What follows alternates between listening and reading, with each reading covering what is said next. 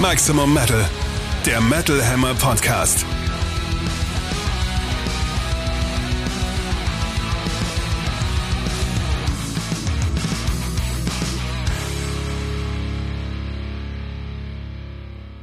Episode 42 vom 4.11.2022.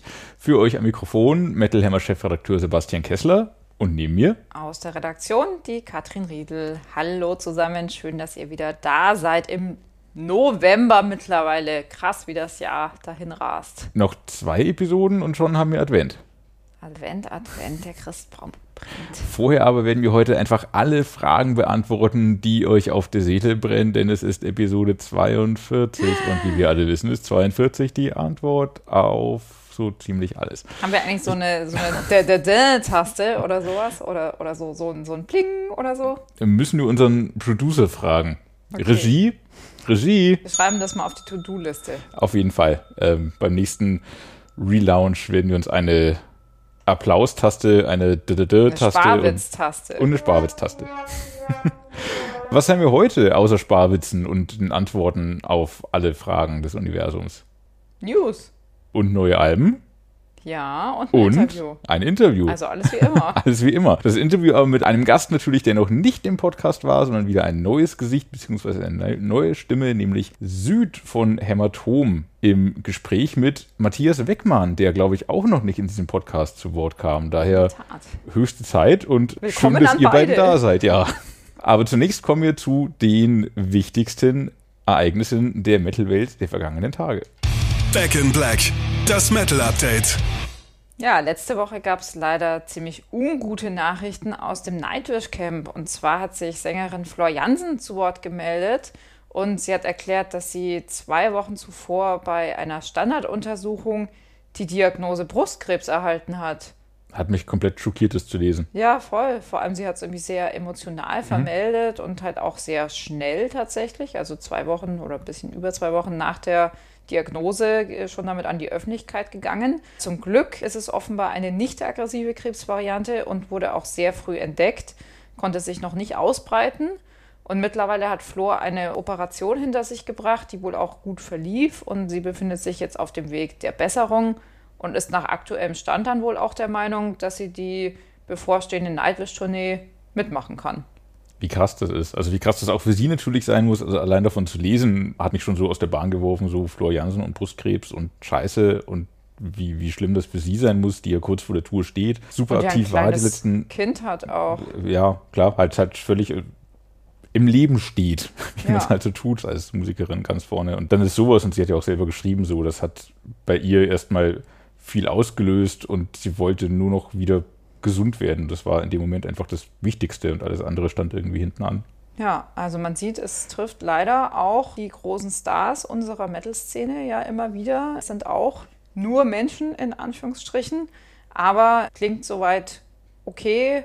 Wir drücken Flo natürlich alle Daumen für eine schnelle Regeneration und hoffentlich keine Nachwirkungen. Das ist ja bei Krebs immer auch so ein bisschen tricky leider. Wir würden uns in jedem Fall sehr freuen, sie ab Ende November live auf der Bühne erleben zu dürfen. Endlich, nachdem die Tour zum letzten Album, glaube ich, schon fand die statt. Sind sie mit dem letzten Album getourt? Ich glaube nicht. Ich bin mir gerade gar nicht mehr sicher, aber es wird auf jeden Fall höchste Zeit, Nightwish wieder live auf der Bühne zu sehen. Ich freue mich schon sehr darauf. Ja, und das ist aber leider bei Weib nicht der einzige Krankheitsfall in der Szene. Weitere wurden von den deutschen Instrumentalrockern My Sleeping Karma sowie den englischen Hardrockern Thunder vermeldet. Und zwar My Sleeping Karma Schlagzeuger Steffen Weigert leidet ja schon seit mehreren Jahren an Krebs. Im Interview hat der Kollege Frank mit der Band darüber gesprochen und die bisherigen konventionellen Behandlungen konnten offenbar finanziert werden. Nun bittet seine Ehefrau Ellie aber um Spenden für eine wohl alternative Methode, die Steffen offenbar als aussichtsreich ansieht. Und bei Thunder geht es um Sänger Danny Bowes. Der hat sich im Sommer eine schwere Kopfverletzung äh, mit anschließender Hirnblutung zugezogen und muss jetzt in eine Reha-Klinik. Und offenbar sind da die Wartezeiten in öffentlichen Einrichtungen ziemlich lang. Und deshalb haben seine Bandkollegen Spenden für eine private Klinik gesammelt. Und das Ziel der Kampagne wurde in diesem Fall schon nach weniger als zwei Tagen erreicht. Also das sind zumindest Krass, das gut. gute Nachricht und auch irgendwie schön, dass es heute solche Tools gibt, mit denen man dann die Fans erreicht und auch für solche Zwecke mal gewinnen kann. Wobei ich da die Reaktion von manchen Fans nicht ganz einordnen konnte, weil sie sich so gewundert haben, bis zum Teil klang es wie beschwert haben, warum Thunder jetzt Geld sammeln für die medizinische Versorgung, weil Thunder sind doch eine große Band und die müssen doch das Geld haben. Die ich weiß nicht, ob das, Top Ten gechartet sogar. Das kann man heutzutage halt leider mit relativ wenig verkauften Einheiten. Ja, ähm, kriegt dafür relativ wenig Geld. Ja, äh, Grüße an unsere Freunde von Spotify an dieser Stelle. Wir freuen uns über jeden Hörer dieses Podcasts. Ja, ich weiß nicht, ob das einfach Unverständnis war und eine falsche Einordnung, wie groß Thunder sind oder ob das tatsächlich irgendwie negativ auf die Band gemünzt gemünzt war, Alter, warum wollt ihr jetzt auch noch Geld von uns? Wir haben doch eure Platte auf Spotify gehört. Kam für mich nicht ganz raus, aber Thunder sind halt nicht riesig und auch deutlich größere Bands als Thunder schwimmen nicht in Geld und ich finde es total gut, dass es diese, wie du auch schon sagtest, diese Tools heutzutage gibt, direkt an die Fans ranzugehen, wenn rund um die Band irgendwas stattfindet und sie Hilfe brauchen, sei es tatsächlich aus medizinischen Gründen oder sei es auch um ein Album zu finanzieren. Ja, man ähm, muss es halt schon immer ein bisschen hinterfragen, wofür jetzt genau das Geld eingesetzt wird und so weiter. Das kam bei My Sleeping Karma tatsächlich auch jetzt auf, weil es ja irgendwie mhm. hieß, eine alternative Behandlungsmethode, wo dann Leute auch schon gesagt haben, ja, hm, was ist das denn genau? Weil irgendeinem Scharlatan wollen wir jetzt kein Geld in den Rachen werfen. Auch legitim, die Leute wollen ja wissen, wofür sie das Geld ausgeben. Genau, aber das kann man ja alles heutzutage irgendwie sehr klar und offen kommunizieren und dann kann auch jeder und jede entscheiden, ob und wie viel man da geben möchte. Und es ist in jedem Fall gut, dass es das gibt, diese Möglichkeit. Ich glaube, My Sleeping Karma geben sogar auch direkt was zurück, wenn ich das richtig gelesen habe. Ich glaube, das ist mit einer Fotoauktion, Aktion direkt verknüpft, wo auch unter anderem Metalhammer-Fotograf Falk Hagen Bernshausen sich daran beteiligt hat und Fotos von ihm gegen eine Spende in hochwertigem Druck gekauft werden können. Okay, ja. Lohnt sich also mehrfach. Ja, also gute Besserung an alle drei natürlich und alles Gute und bitte bleibt uns erhalten. Um neue Platten aufzunehmen, wie unter anderem diese Künstler es diese Tage getan haben. Steel meets Steel. Neue Alben im Härtetest. Ja, also was ist noch passiert? Am Halloween-Wochenende waren wir ja beim Konzert von Disillusion im Franz Club in Berlin. Kurz zur Band, falls sie jemand nicht kennt. Progressive Death Metal aus Sachsen unter der Führung von Andy Schmidt. Für die Musik kann man auch Begriffe wie Post Metal oder Avantgarde oder ähnliches anführen. Das ist eine ganz eigene, besondere Band, die mal richtig unglaublich hart klingt und mal sehr, sehr fragil. Live kam das auch absolut großartig rüber und hat echt richtig Spaß gemacht. Also die Leute waren von Anfang an richtig dabei, da flogen sofort die Haare und die Stimmung war echt irgendwie so total gemeinschaftlich, fand ich. Also echt ein richtig schöner Abend. Viel Spaß hatte dabei auch der Typ im Skelettkostüm, der auf einmal neben mir stand und mich leicht erschrocken hat. Weil war es war ja das äh, Wochenende vor Halloween. Entsprechend waren im Prenzlauer Berg schon diverse verkleidete Leute unterwegs. Ein Typ wollte offenbar danach auch noch auf eine Halloween-Party und war vorher noch bei Disillusion. Ja, Genau, und warum erzählen wir das jetzt in dieser Ausführlichkeit? Weil äh, Disillusion am heutigen 4. November ihr neues Album I Am, I Am I am. Ich glaube, man spricht das I am aus und das I soll am. irgendwie so eine, also geschrieben A-Y-I-M, aber es soll wohl auf I am, ich bin anspielen und zum Denken anregen durch die falsche Schreibweise. Ja, so jedenfalls veröffentlichen sie das heute und das ist quasi aktuell die Record Release Tour zu ihrem vierten Album eben. Und die Platte hat im aktuellen Metal Hammer den Soundcheck gewonnen und sich dabei auch gegen wirklich nicht zu unterschätzende Konkurrenz durchgesetzt. Also da fallen Namen wie Sarg, Avantasia, Devin Townsend, Jolyn Turner, Alterbridge, Skid Row, Architects und so weiter. Sich dagegen zu behaupten, ist schon also eine ziemlich respektable Leistung. Interessant ist übrigens auch, dass das Illusion nach zwei Alben in den 2000ern eine mehr als zehnjährige Pause eingelegt haben und dann erst 2019 mit Deliberation zurückgekehrt sind. Und mit der Veröffentlichung des neuen Albums balanciert sich quasi diese irgendwie zweigeteilte Diskografie nun also so ein bisschen aus. Aber das jetzt nur am Rande. Wenn man die Platte hört, dann wird auch schnell klar, was für eine besondere Band Disillusion sind. Also das sind Kompositionen auf extrem hohem Niveau, manchmal fast wie aus einer anderen Welt, finde ich schon. Für Leute, die die Band nicht kennen, mag die Musik vielleicht auch manchmal so ein bisschen sperrig oder vertrackt klingen, aber ich finde, es entfaltet und erschließt sich dann auch doch alles ziemlich schnell. Zum Beispiel im Einsteiger, der heißt Am Abgrund, da passiert unglaublich viel. Also da prallen wirklich richtig unterschiedliche Welten aufeinander. Brutalität, Brachialität, irre Riff-Ungetüme, aber auch so wunderschöne, besinnliche, fast schon verzaubernde Passagen mit auch sehr schönem Gesang tatsächlich.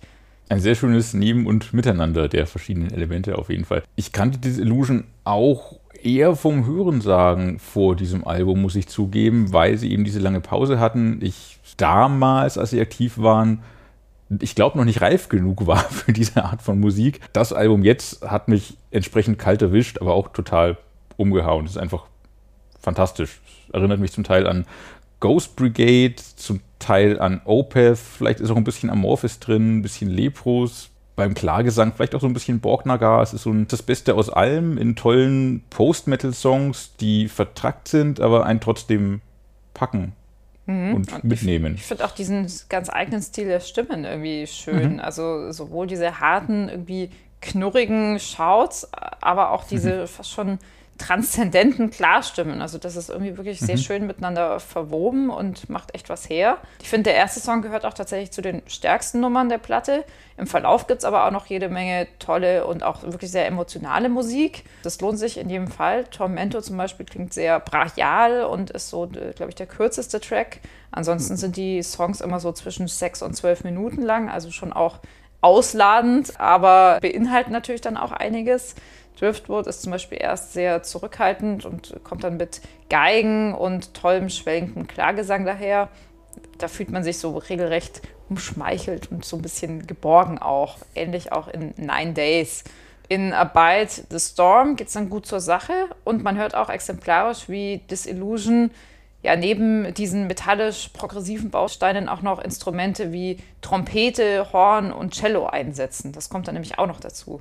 Jede Menge Material auf jeden Fall, das sich wunderbar in unserer Metal Hammer Podcast Spotify Playlist macht, die ihr direkt anschließend an diesen Podcast hören solltet, um auch Klangbeispiele zu allen Alben und Bands zu haben, über die wir heute sprechen. Vielleicht könnte man dafür den Song From the Embers heranziehen. Den haben sie nämlich beim Konzert auch ganz am Schluss noch live gespielt. Und der enthält irgendwie so eine wirklich tolle ja, Klimax-Passage äh, einfach wirklich großartig. Also insgesamt irgendwie sehr bewegend, sehr berührend. Dieses Album kann man schön von vorn bis hinten durchhören und auch so richtig drin versinken. Gerade jetzt im Herbst wirklich sehr empfehlenswert für ja, Fans von allen möglichen Bands. Also hauptsächlich Leute, die auf die Verbindung von so progressiver Virtuosität mit Härte und Emotionalität irgendwie stehen. Also Opeth hast ja schon gesagt, Enslaved vielleicht auch. Wer kann, sollte sich in jedem Fall heute das Release-Konzert in Leipzig anschauen. Es lohnt sich. Und From the Embers direkt notiert für die Spotify-Playlist. Wir bleiben in Prog-Welten, wenn es auch mit diesem anderen Release des heutigen 4.11. weniger hart zugeht, nämlich das neue Album von Devin Townsend. Lightwork heißt es, ist der Nachfolger und auch geistige Nachfolger von Empath, das 2019 erschien. Es ist Devin Townsend typisch proggy, verkopft, irre im positiven Sinne, aber auch gerade für seine Verhältnisse sehr poppig. Es ist kaum hart. Wenn es hart ist, dann fällt das aber direkt raus und auf. Im Gegenteil, das Album ruht sehr in sich. Es klingt, ich glaube, so wie Devin auch heutzutage ist. Er hat ja auch als Mensch irgendwie so eine Wandlung durchgemacht in den letzten Jahren. Sehr selbstzufrieden, sehr in sich ruhend, ich glaube, sehr nach vorne blickend und hoffnungsfroh. Und das kommt in dem Album alles raus tatsächlich sind. Soundlandschaften, ob jetzt synthetisch oder handgemachte Klänge, aber immer warm und einlullend, einnehmend. Er selber brüllt kaum noch, sondern singt, säuselt fast ganz viel. Es ist nicht so, dass es komplett anders klingt als das, was er vorher gemacht hat, weil gerade Empath war ja so offen und es war einfach alles mit reingepackt. Das Album ist jetzt aber ein bisschen gestreamliner, würde ich sagen, auf Deutsch. Was ist das deutsche Was Wort für gestreamliner? Glattgezogener. Okay, also weniger Extreme. Weniger Extreme und wenn die Extreme da sind, dann sind sie für sich sauberer herausgearbeitet oder dienen dem Song nochmal anders. Es fließt natürlicher. Ich glaube, was da viel zu beigetragen hat, war, dass er erstmals, glaube ich, sich auf einen externen Produzenten verlassen hat bei dem Ganzen, nämlich auf Garth Richardson, der schon mit Rage Against the Machine gearbeitet hat, mit Ugly Kid Joe, mit Biffy Clyro. Also eher so aus dem Alternative Metal Indie-Eck stammt. Wahrscheinlich hat das geholfen, irgendwie viel von dieser überbordenden Kreativität, die Devin mitbringt, in Bahnen zu lenken. So kommen dann richtig schöne Songs bei raus, wie der quasi Titelsong Lightworker. Dass das Album Lightwork heißt, habe ich vielleicht noch gar nicht erwähnt. Es heißt Lightwork. Der quasi Titelsong Lightworker kommt so symphonisch erhaben und märchenhaft verspielt daher. Dann gibt es wiederum einen Song namens Heavy Burden, der eher so ambient, experimentell daherkommt und sich später zu einem choralen Stampfer entwickelt. Es wird aber auch psychedelisch und wird auch irre in Songs wie Dimensions und Celestial Signals. Vor allem schön ist bei diesem nostalgischen Drei-Minuten namens Vacation, der wirklich irgendwie so klingt wie Devin am Strand mit einer Gitarre, kriegt man genauso eine Gänsehaut wie bei so einem überbordenden Megaproc psychedelisch 10 Minuten wie Children of God. Das sind so diese, diese beiden, ja, dann doch wieder Extreme, die das Album mit sich bringt, die einen aber beide berühren. Und ich glaube, überhaupt zu berühren ist, glaube ich, das, was dieses Album sehr gut kann. Mhm. Also ich habe Devin in den letzten Jahren erst so richtig schätzen gelernt oder seine Musik zumindest. Nicht zuletzt durch seine ja doch ziemlich unterhaltsamen Live-Shows. Die sind ja auch immer so ein bisschen eine Comedy-Show. Ein ähm, schöner Zirkus, ja. Der ist einfach halt auch ein richtiger Ausnahmekünstler, der sich mit wenigen anderen Musikern vergleichen lässt und halt auch irgendwie so sein ganz eigenes Ding durchzieht. Also schon sehr spannend. Und besonders gut finde ich sein Schaffen immer dann, wenn es halt aggro wird. Also wenn da die Gewalten so richtig aufeinanderprallen. Und genau das kommt mir tatsächlich auf Lightwork schon ein bisschen zu kurz. Also es ist ja ein ruhiges, getragenes Werk und ja, es ist immer noch schöne und auch sehr hochwertige Musik natürlich. Zum Teil auch, wie du sagtest, experimentell, zum Beispiel auch in Heartbreaker, das glaube ich noch nicht erwähnt wurde. Mhm. Für meinen Geschmack wäre aber tatsächlich doch ein bisschen mehr Wumms schön gewesen. Also mir geht es auf diesem Album zu wenig ab. Nachvollziehbar, Gerade jetzt auch tatsächlich, ist jetzt ein bisschen gemein natürlich, aber gerade eben vor dem Vergleichshintergrund hat mich Disillusion mehr gepackt als Devin Townsend jetzt hier. Und ich weiß aber, dass Devin Townsend einen halt auch oder mich auch packen kann, wenn es tatsächlich so trifft und wird. kracht. Äh, genau, aber hier ist es mir ein bisschen zu wenig.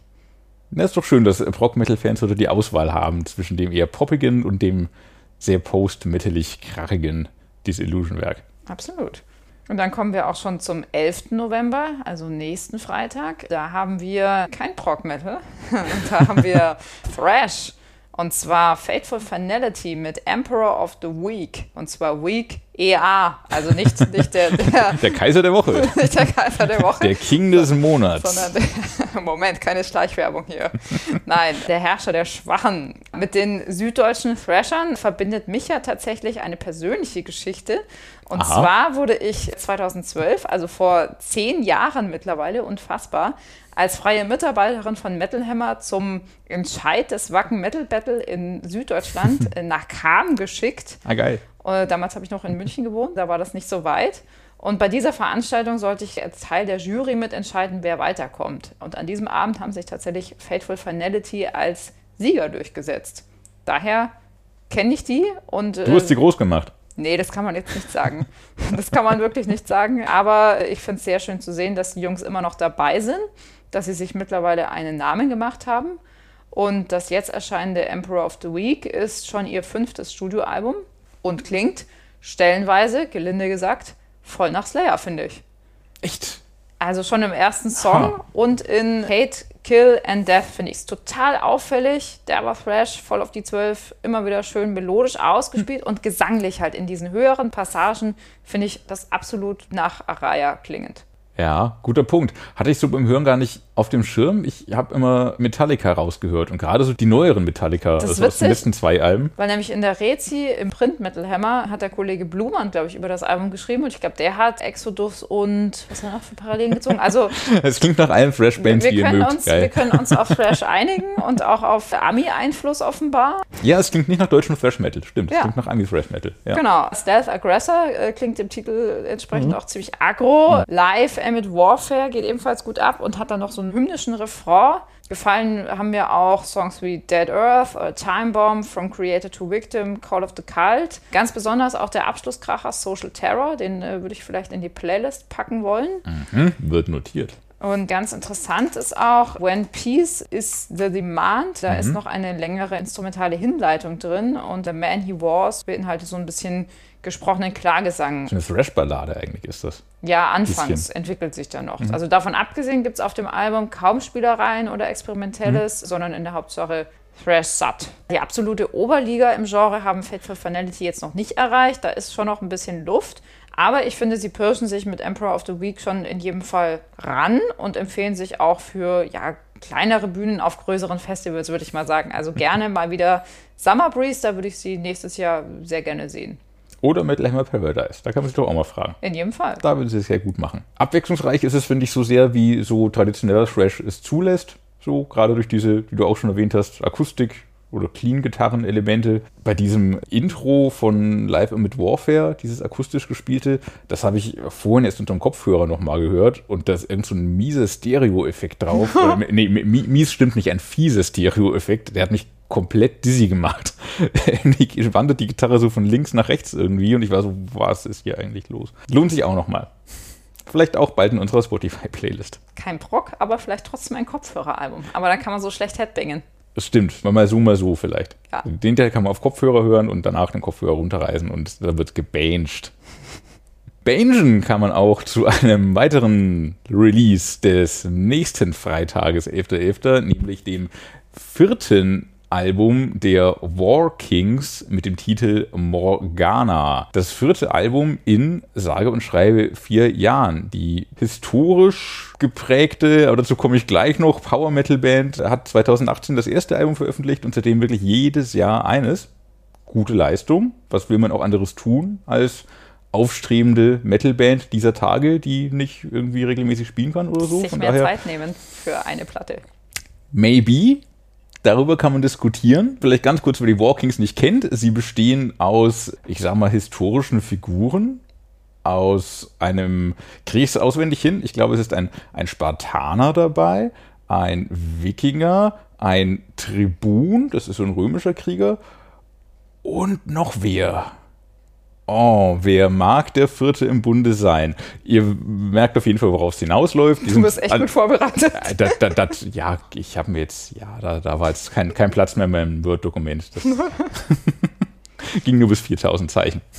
Mhm. Wenn du es rausfindest, gleich im Internet, sag Bescheid. Mhm, mach ich.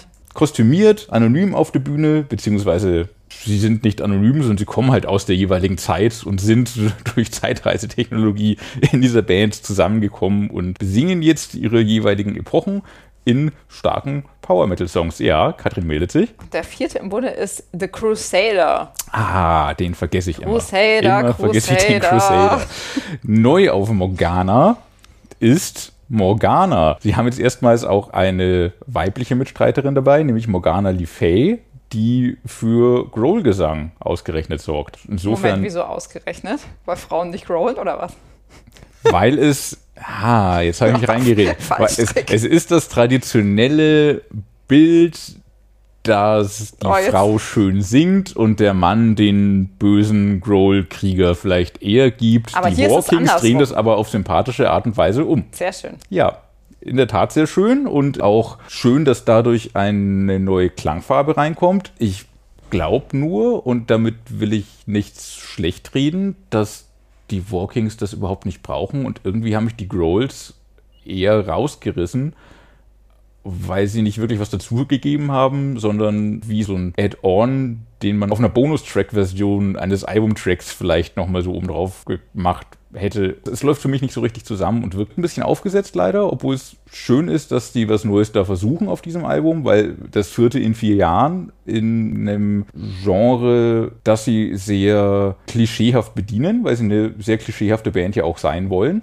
Und ich habe ein relativ ambivalentes Verhältnis zur Band. Ich finde ein Album immer sehr gut und ein Album dann wieder so, oh, schon wieder, das klingt jetzt ja wie das letzte, nun packst mich weniger. Ist das das, das was du gut findest oder das, was du nicht gut findest? Das ist jetzt leider eins von den Alben, die ich nicht so gut finde, obwohl sie rein subjektiv betrachtet, nee, objektiv, objektiv betrachtet, objektiv betrachtet, überhaupt nicht schlechter sind als die davor. Mhm. Es ist einfach nur, oh, schon wieder ein Walkings-Album. Ich habe das davor irgendwie kaum fertig gehört in Wahrheit. Trotzdem, das klang jetzt alles sehr negativ und sehr vernichtend und ist mal wieder gar nicht so gemeint, sondern es sind durchaus sehr passable Songs darauf. Last of the English zum Beispiel mit einem pseudo-historisches Thema, atmosphärisch, episch, hymnisch, schöner Banger.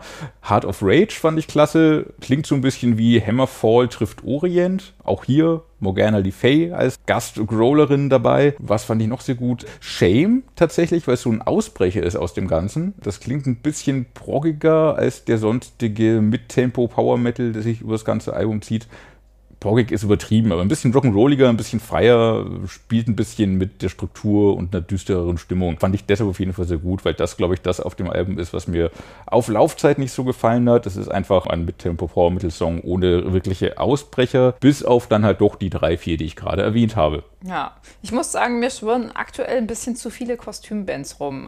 ja, eine eigene Optik für Bands hat ihre Berechtigung, ganz klar, ist mhm. auch sinnvoll, um aus der Masse hervorzustechen.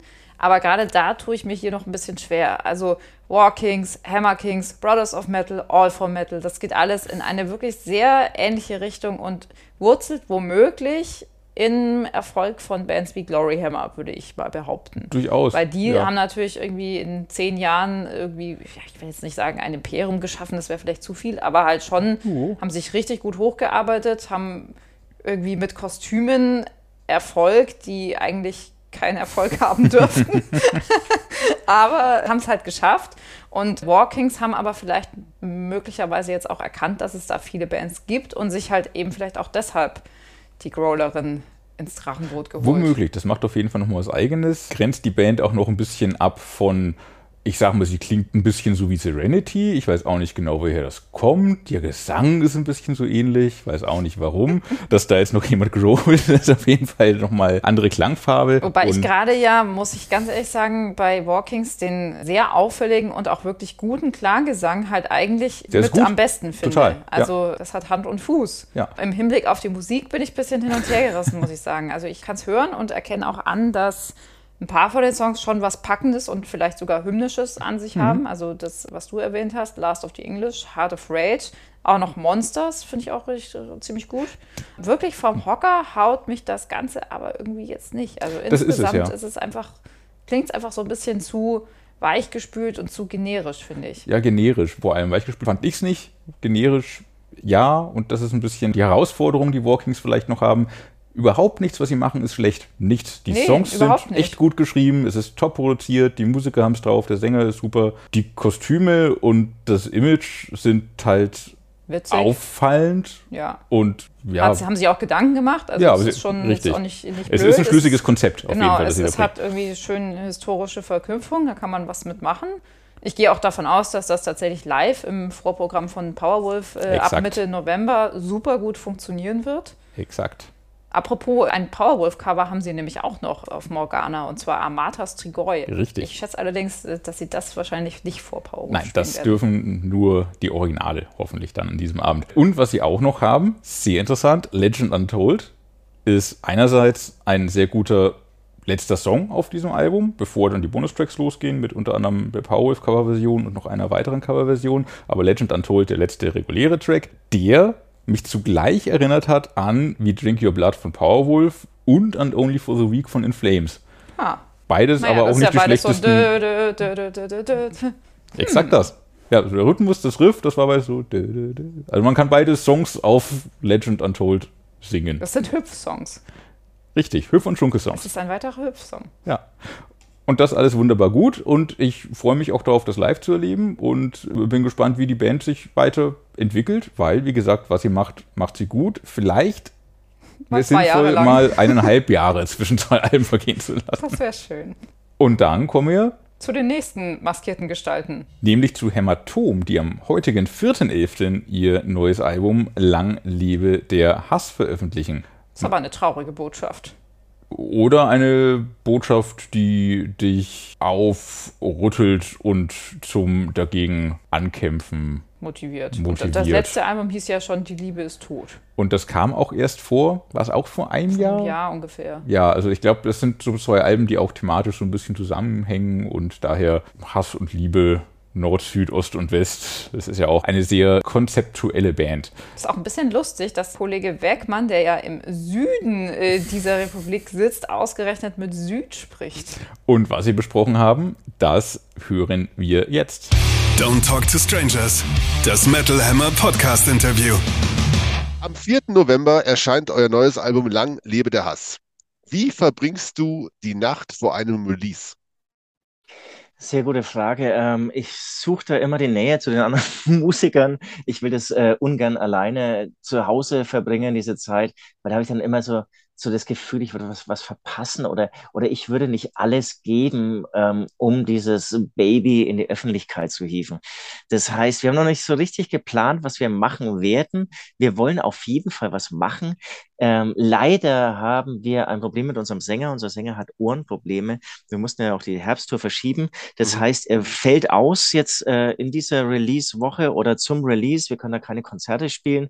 Wie gesagt, die Tour ist verschoben. Aber ähm, wir anderen drei Bandmitglieder werden uns irgendwas ausdenken. Ähm, da wird es noch Informationen geben, äh, sei es irgendwelche ähm, Meetings, äh, Meet and Greets oder, oder irgendwelche ähm, äh, Release-Partys, wo wir das Album vorstellen und dann nochmal zusammen, ähm, was weiß ich, DJing mit Ost machen. Ähm, genau, da müssen wir noch ein bisschen die Köpfe zusammenstecken, aber wir werden auf jeden Fall was machen und mit Sicherheit dann auch schon am Donnerstag loslegen. Äh, klingt nach Hangover. Ja, das äh, klingt aber bei dieser Band immer nach Hangover. Klar. Ähm, ist Lang lebe der Hass euer bestes Album aus deiner Sicht? Warte mal, das Jetzt ist mach ja mal Promo, komm. Nee, eigentlich heißt es doch immer, ähm, dass, also eigentlich müsste ja ich diesen Part übernehmen, dass ich sage, es ist unser bisher bestes Album. Das ist ja eigentlich immer ähm, der Inhalt des Musikers, wenn er sein Album promotet. Oh, ähm, wie soll ich jetzt auf diese Frage möglichst kreativ ähm, äh, antworten? Aber ja, ich glaube, die kreativste Antwort ist natürlich ein Ja. Jetzt frage ich noch aus kausalen Gründen, bitte. Was spricht dafür, für diese Aussage, diese unfassbar klare Aussage? Also wir haben in, ähm, im Prinzip innerhalb eines Jahres dann zwei Studioalben released. Ähm, fast vor einem Jahr, also ein bisschen weniger als vor einem Jahr, ähm, erschien äh, Die Liebe ist tot. Das war unser ähm, siebtes Studioalbum, glaube ich. Und ähm, da wollten wir einfach mal wieder ähm, Hämatom mit voller Härte irgendwie darbieten, aufnehmen, ähm, ja, in alle Kanäle irgendwie ähm, ähm, streuen. Und ähm, dann ist das Touren ausgefallen. Das heißt, wir hatten wieder viel Zeit und haben im Prinzip so für uns den zweiten Teil ähm, erschaffen zu äh, Langliebe, äh, äh, die Liebe ist tot, folgt nun ähm, Es lebe der Hass. Und da hatten wir jetzt für uns Narrenfreiheit. Das heißt, wir hatten irgendwie für uns irgendwie so diesen Gefallen erfüllt, Hämatom in, in voller Härte darzubieten und können jetzt bei diesem zweiten Teil uns musikalisch einfach austoben. Alles ist erlaubt. Wir können äh, schräge Synthesizer genauso verwenden ähm, wie ähm, Frauengesänge oder ähm, was uns sonst so eingefallen ist. Ähm, mit verschiedenen Stilistiken spielen, auch textlich ähm, vielleicht mal ein bisschen ähm, ja, Dinge ausprobieren oder irgendwie so sogar wagen. Und deswegen ist es um ein bisschen spezifischer zu werden als das geilste Album aller Zeiten, ähm, zu sagen, es ist vielleicht das abwechslungs abwechslungsreichste und mutigste Album aller Zeiten. Das würde ich auf alle Fälle unterstreichen. Ähm, vom Kellergewölbe im Jahr 2004 bis auf Platz 2 der deutschen Charts. Kannst du dich noch an die erste Bandprobe erinnern? Ja, lustigerweise, es war noch nicht eine Bandprobe, sondern wir wurden ja durch ein äh, anderes Projekt, das war für einen äh, bayerischen Comedian, ähm, da gab es eine Auftragsarbeit eines Filmemachers. Und der hat Musiker gesucht, die ein ein Rocksong zusammenstricken. Und so haben wir uns eigentlich kennengelernt. Wir bedeutet aber eigentlich, die anderen drei, die kannten sich schon aus einer Coverband. Und ich war der einzige Neuzugang bei den anderen dreien. Oder wenn man es aus meiner Perspektive sieht, äh, ich habe drei neue Leute ähm, kennengelernt. Und ähm, da kann ich mich erinnern, ich habe damals in einer Art fast Kommune gelebt. Und im Keller hatten wir einen Proberaum. Und da kamen dann die anderen drei. Und da haben wir dann irgendwie so rumgejammt. Und typisch äh, Hämatom, auch wenn wir damals noch nicht hießen, ähm, zusammengesessen und jede Menge Bier getrunken. Und da kann ich mich voll dran erinnern. und dann gab es erstmal wirklich so viele, eher so Stammtisch-Sessions. Also es war kein Stammtisch, sondern eigentlich in dieser WG saßen wir oft dann abends am Tisch und haben eher so einen Plan geschmiedet, ob und wie wir eine Band machen könnten. Und, und dann sind wir irgendwie so in den Proberaum gegangen. Und das wäre dann eigentlich die erste wirkliche Bandprobe gewesen, die daraus gefolgt ist. An die kann ich mir jetzt eigentlich gar nicht so richtig erinnern. Aber so alle Proben, die danach kamen, weil wir hatten dann ähm, so ganz schräg immer montags um 9.30 Uhr morgens, weil jeder am Montagnachmittag immer unterrichten musste, ähm, Proben anvisiert, was im Nachhinein wirklich das Bescheuertste ist, was du machen kannst als Musiker. 9.30 Uhr Montagmorgen ähm, zu proben. Ja, 9.45 Uhr wäre viel besser gewesen äh, viel besser oder lass es auch mal 10 werden. Der Bassist kam eh meistens erst um 11. Ähm, ja gut, wer braucht den Bass? So, ähm, da hätte es irgendwie alles, äh, vielleicht schon früher irgendwie mit dem Erfolg hingehauen. Ähm, ähm, aber klar, so haben wir uns halt um 9.30 Uhr getroffen, saßen irgendwie rauchen im Proberaum. Der hatte dann auch im Winter keine Heizung und haben gefroren. Ähm, genau, aber dennoch ist ähm, auf eine dieser Sessions dann ähm, der Song Leck mich entstanden, der ja dann doch irgendwie äh, geschafft hat, der Band zumindest mal so ein Profil zu verleihen. Ja, als ihr bei der Bandgründung die Pseudonyme West, Nord, Ost und Süd auserkoren habt, Warum hast du dich denn für Süd entschieden? Ist das von der An Ansetzung auf der Bühne beeinflusst oder wie ist das? Nee, es war eher ähm, Nord, also vier Himmel, äh, vier Musiker, vier Himmelsrichtungen hat gepasst und wer passt wem, wo passt was am besten hin. Und ich weiß auch nicht, wo man so wirklich angefangen hat. Ähm, ich glaube, ganz schnell war klar, der Ost, der kommt aus Polen. Ähm, der ist irgendwie auch verwurzelt dann immer noch irgendwie mit dieser osteuropäischen Kultur. Ähm, das, das, war klar, das, der stand dann ganz äh, schnell. Aber vielleicht war ich sogar einer der Zweiten, weil ähm, ich habe zu diesem Zeitpunkt ähm, auf jeden Fall schon am südlichsten von uns allen gewohnt und ich war zu diesem Zeitpunkt auch brutal viel im Urlaub. Also mhm. und dann auch vor allem immer im Süden und ähm, da zieht es mir auch immer hin. Also der Norden interessiert mich eigentlich echt eher wenig, komme mit diesem Wetter auch nicht klar und so. Ähm, jetzt natürlich mit Klimawandel wird vielleicht auch der Norden interessant für mich, hm. aber bisher war auf jeden Fall immer der Süden mein Ziel, da habe ich mich wohlgefühlt und äh, da würde ich auch gerne alt werden. Ähm, genau, von, von, daher hat es dann irgendwie immer so perfekt gepasst und lustigerweise Nord ist immer ähm, urlaubsmäßig in Norden gereist und, und, und der West ist und war und wird auch immer so, so ein bisschen auch so ein, so ein, so ein der Inbegriff des Wessis auch so äh, mhm. bleiben oder sein. Das heißt auch leider auch so ein bisschen mit so kapitalistischen Zügen, obwohl er eigentlich dann auch nicht, kannst du irgendwie äh, schle schlecht beschreiben. Also ihm ist Geld nicht, nicht so wichtig, aber er, er redet so, als wäre es ihm so wichtig und hat halt so seine fetten Goldringe, die wahrscheinlich mhm. gar nichts wert sind, aber. Der war ähm, eigentlich im Rap besser aufgehoben, ne? eigentlich schon, ja, auf jeden Fall. Äh, wenn du drei Merkmale nennen müsstest, die Hämatom von allen anderen Bands unterscheidet, welche wären das? Auf jeden Fall ähm, würde ich sagen, anders, unangenehm.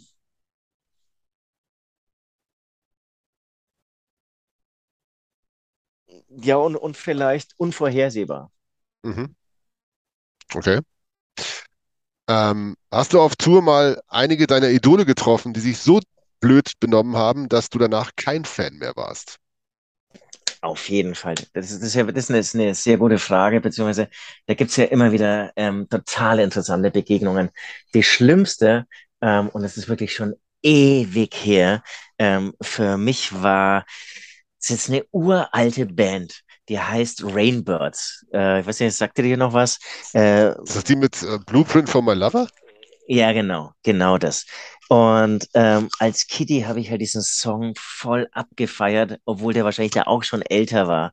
Und irgendwann war die natürlich dann auch schon als ältere Dame dann auf einem Festival. Und es ist so komisch, ähm, weil die mir so viel bedeutet hat. Ich, ich denke auch als, als Kind neigst du wahrscheinlich ähm, am engsten zu so Fanbindungen, weil irgendwann wirst du ja älter und vernünftiger und kannst das alles ein bisschen. Ach, kannst, kannst, gut zu wissen. Kannst, Nee, ich finde schon, man fängt an, die Kunst vom Künstler zu unterscheiden, ja. Aber als Kind ist es so ein Ding. Und, und heutzutage würde ich sagen, es gibt ja viele Phänomene, da ist die Kunst, die Kunst größer als der Künstler, der dahinter steckt. Möglicherweise mhm. auch wirklich äh, Michael Jackson äh, mit seinen ganz schlimmen Skandalen.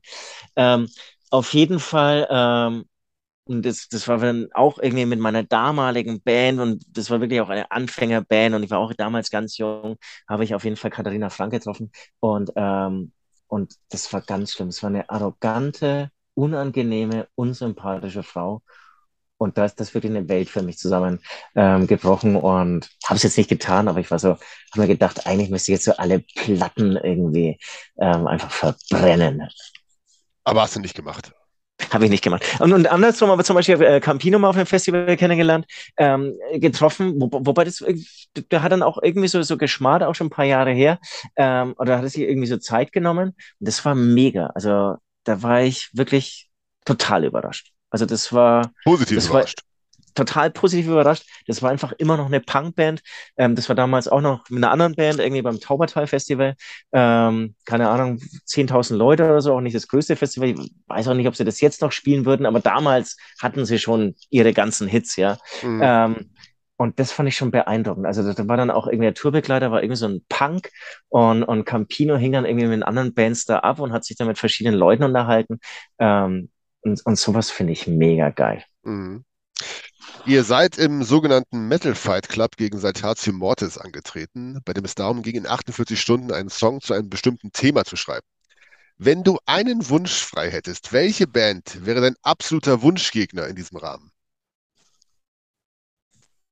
Gib mir noch drei Sekunden.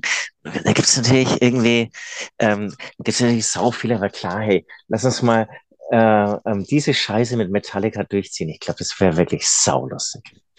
Also, weil, du weil, weißt, man dass muss ja nicht mehr trinken größtenteils. ja, ich glaube, James, der macht da nochmal eine kurze Ausnahme. Ja, genau, klar, muss, muss, muss man irgendwie so auch ein bisschen im Kopf haben, aber es geht ja wirklich ähm, auch darum, dass man dann abends noch zusammensitzt oder sich dann nachts nochmal irgendwie beim gegenseitigen Sabotieren über den Weg läuft und so. Mhm. Und ähm, ja, ey, keine Ahnung, weißt du, so, so ein äh, spontaner Einfall, Wäre wär, echt saulustig. Lars und Co., alles klar. Wenn man jetzt irgendwie so, so im deutschen Raum bleibt, fällt mir gerade so spontan ein, wäre vielleicht irgendwie Knockator irgendwie. Da hast du bestimmt. Spaß. Keine Frage. Ich, genau, weil da glaube ich, gibt es dann auch so keine Grenzen und so. Also da, ja. da könnte es dann auch mal ein bisschen derber werden. Die sind ja also da, da kann es echt sein, dass du am, am, nächsten Morgen mit einer tätowierten Stirn aufwachst. Kann ich mir echt vorstellen. Aber ohne Song halt, ne? ohne Song und mit einem ganz schlecht gestochenen Tattoo auf, deinem, auf deiner Stirn. Von dem Knockator-Logo. Äh, äh, genau. Ähm, äh, gibt schon echt äh, sehr lustige Kandidaten da außen. Mhm. Muss, muss, muss, muss man echt sagen. Gäbe es eine Band, gegen die ihr aus deiner Sicht in dem Fall keine Chance hättet? Ihr würdet den kürzeren auf jeden Fall ziehen, was das Songwriting anbetrifft. Äh, was heißt Songwriting äh, anbetrifft, also da geht es ja auch darum, irgendwie ähm, die, die Zahl der Fans, die du hast und so, die sie dann supporten und so. Und ähm, Electric Callboys sind ja gerade dermaßen angesagt. Daher würde ich sagen, da wäre es eine ganz klare Sache, dass wir da als zweiter Platz rausgehen. Verstehe. Äh, mit Straßenbahn 666 huldigt ihr dem Metal und dem, was er für euch bedeutet. Kannst du dich noch an deine erste Begegnung mit dem Heavy Metal erinnern? Ja, das kann, das kann ich sehr gut. Ähm, da ist meine Tante Helga nicht ganz äh, unverantwortlich. Wer kennt sie nicht? Und ähm, sie war in so einer, ja, irgendwie so, so einer Gang, ähm, die aus sehr viel äh, Metalheads ähm, bestand oder be ja, bestand natürlich. Ähm, und das, das war, war so ähm, im, im schwäbischen Welsheimer Wald. Und da gab es einen, der hat, ich, ich, war da, ich war damals, glaube ich, irgendwie so zwölf und der war dann wahrscheinlich irgendwie 10, 15 Jahre älter oder so. Der hat es irgendwie so mitbekommen, ah, dein Neffe ist Schlagzeuger, alles klar. Der muss sich jetzt wirklich mal mit dem Metal genau beschäftigen. Und der hat der mir im Prinzip Mixtapes zusammengestellt mhm. von Songs, die er geglaubt hat, dass ich sie einfach kennen muss. Und, und wirklich mit, das, das hast du ja bei, bei leidenschaftlichen Metalheads, hast du das ja. Ich will nicht wissen, wie viel Zeit er da investiert hat. Und jedes Mal, wenn ich im, im, bei ihr zu Besuch war, das war jetzt auch nicht ganz so oft, ja, gab es aber ein neues Mixtape. Und, und es war komplett irgendwie so, ich kann mich irgendwie so erinnern, irgendwie so ganz so oldschool, irgendwie so sagen, so, so Running Wild, dann natürlich Metallica, Slayer, ähm, ähm, dann aber auch hier ähm, Judas Priest, so, so die ganzen Klassiker, hinter, also mit ihren wirklich wichtigen Songs hintereinander gereiht. Also war nicht wie so ein Wikipedia-Eintrag zum ähm, Nachhören. Ähm, das, das war irgendwie sau cool und, und das, das war meine erste Berührung. Und ähm, ich kam dann eher durch den Schlagzeug, ich hatte sehr viel Schla äh, klassischen Schlagzeugunterricht oder, oder eben Schlagzeugunterricht äh, bei verschiedenen Lehrern und die haben mich dann eigentlich leider im Nachhinein immer wieder davon weggezogen, haben gesagt, nein, da musst du dich eigentlich eher mit Jazz beschäftigen, da hast du die großen Schlagzeuger und so und Metal ist immer so das Gleiche. Ähm, inzwischen sieht es auch ganz anders mhm. und ich glaube auch inzwischen sieht auch die Jazz-Szene das ganz anders. Ähm, seit es dann auch so Sachen gab wie Dream Theater mit Mike Portnoy, der dann ja auch irgendwie Double Bass und, und Metal Parts drin hat, aber das Ganze dann trotzdem total komplex ähm, in langen Songs zusammengebaut hat. Ähm, da ist, glaube ich, so gegenseitig ähm, mehr Respekt da, als es irgendwie vor 20 Jahren noch war. Ähm, aber ja, das, das, war so die, die erste und wichtige Begegnung ähm, mit dem Metal und ähm, Mixtapes gibt es auch immer noch. Und ja, ich sollte mal wieder reinhören. Auf jeden Fall. Äh, ich hoffe, dass Tante Helga äh, auf jeder Thankslist drauf ist. Nein, das ist ein sehr guter Punkt und ähm, totaler Scheiß, totales Versagen von mir. Ähm, du erinnerst mich das erste Mal in meinem Leben an diesen äh, Fauxpas und äh, ich werde mir das jetzt hier gleich äh, notieren für die nächste CD. Wahnsinnig wichtig. Also, vollkommen ich, vollkommen Ich, ich äh, werde das nachprüfen. Ne? Oder ähm, so einen Song widmen oder ein Album widmen natürlich. Ja. Ich finde den, also Tante Helga wäre sowas von Punkrock als Albumtitel. Auf jeden Fall. Äh, auf Recke sich wer kann, kritisiert ihr die Gier der Menschen nach immer mehr, die ihr unter anderem im Ukraine-Konflikt ausmacht. Wie politisch darf, wie politisch soll eine Rockband 2022 aus deiner Sicht sein? Äh, sie darf und soll eigentlich ähm, äh, so politisch sein, wie das Bedürfnis ist und, und sollte auch überhaupt keine Berührungsängste haben. Und ähm, ich finde es nicht nur legitim, sondern auch wichtig, dass ähm, Musik auch Politik Macht ist jetzt äh, vielleicht irgendwie weit hergeholt, aber ähm, sich äh, politisch positioniert. Und ähm, aktuell bei diesem Album haben wir uns ähm, dann doch ziemlich zurückgehalten, weil wir selbst so dann nochmal übergeordnet ähm, das Gefühl haben, die Welt braucht gerade, weil es in der Welt gerade so schlimm ist, ja, braucht die Welt gerade eher ähm, tröstende Worte oder ablenkende Musik. Ähm, aber ansonsten ähm, werden wir immer politisch sein und, ähm, und ja, ermutigen auch gerne andere Bands ähm, oder Künstlern, äh, dem nachzutun, weil ähm, ich finde es genauso wichtig. Es ist ein Teil der Gesellschaft, es ist ein äh, ein Teil von Unterhaltung. Ähm, ja, da finde ich, da darf es keine Berührungsängste geben. Mhm. Äh, wenn man sich die hohen Chartplatzierungen selbst härtester Metal-Bands ansieht und dass das Genre mittlerweile auch im ZDF-Fernsehgarten gelandet ist, kann man den Heavy Metal überhaupt noch als Musik des Undergrounds bezeichnen?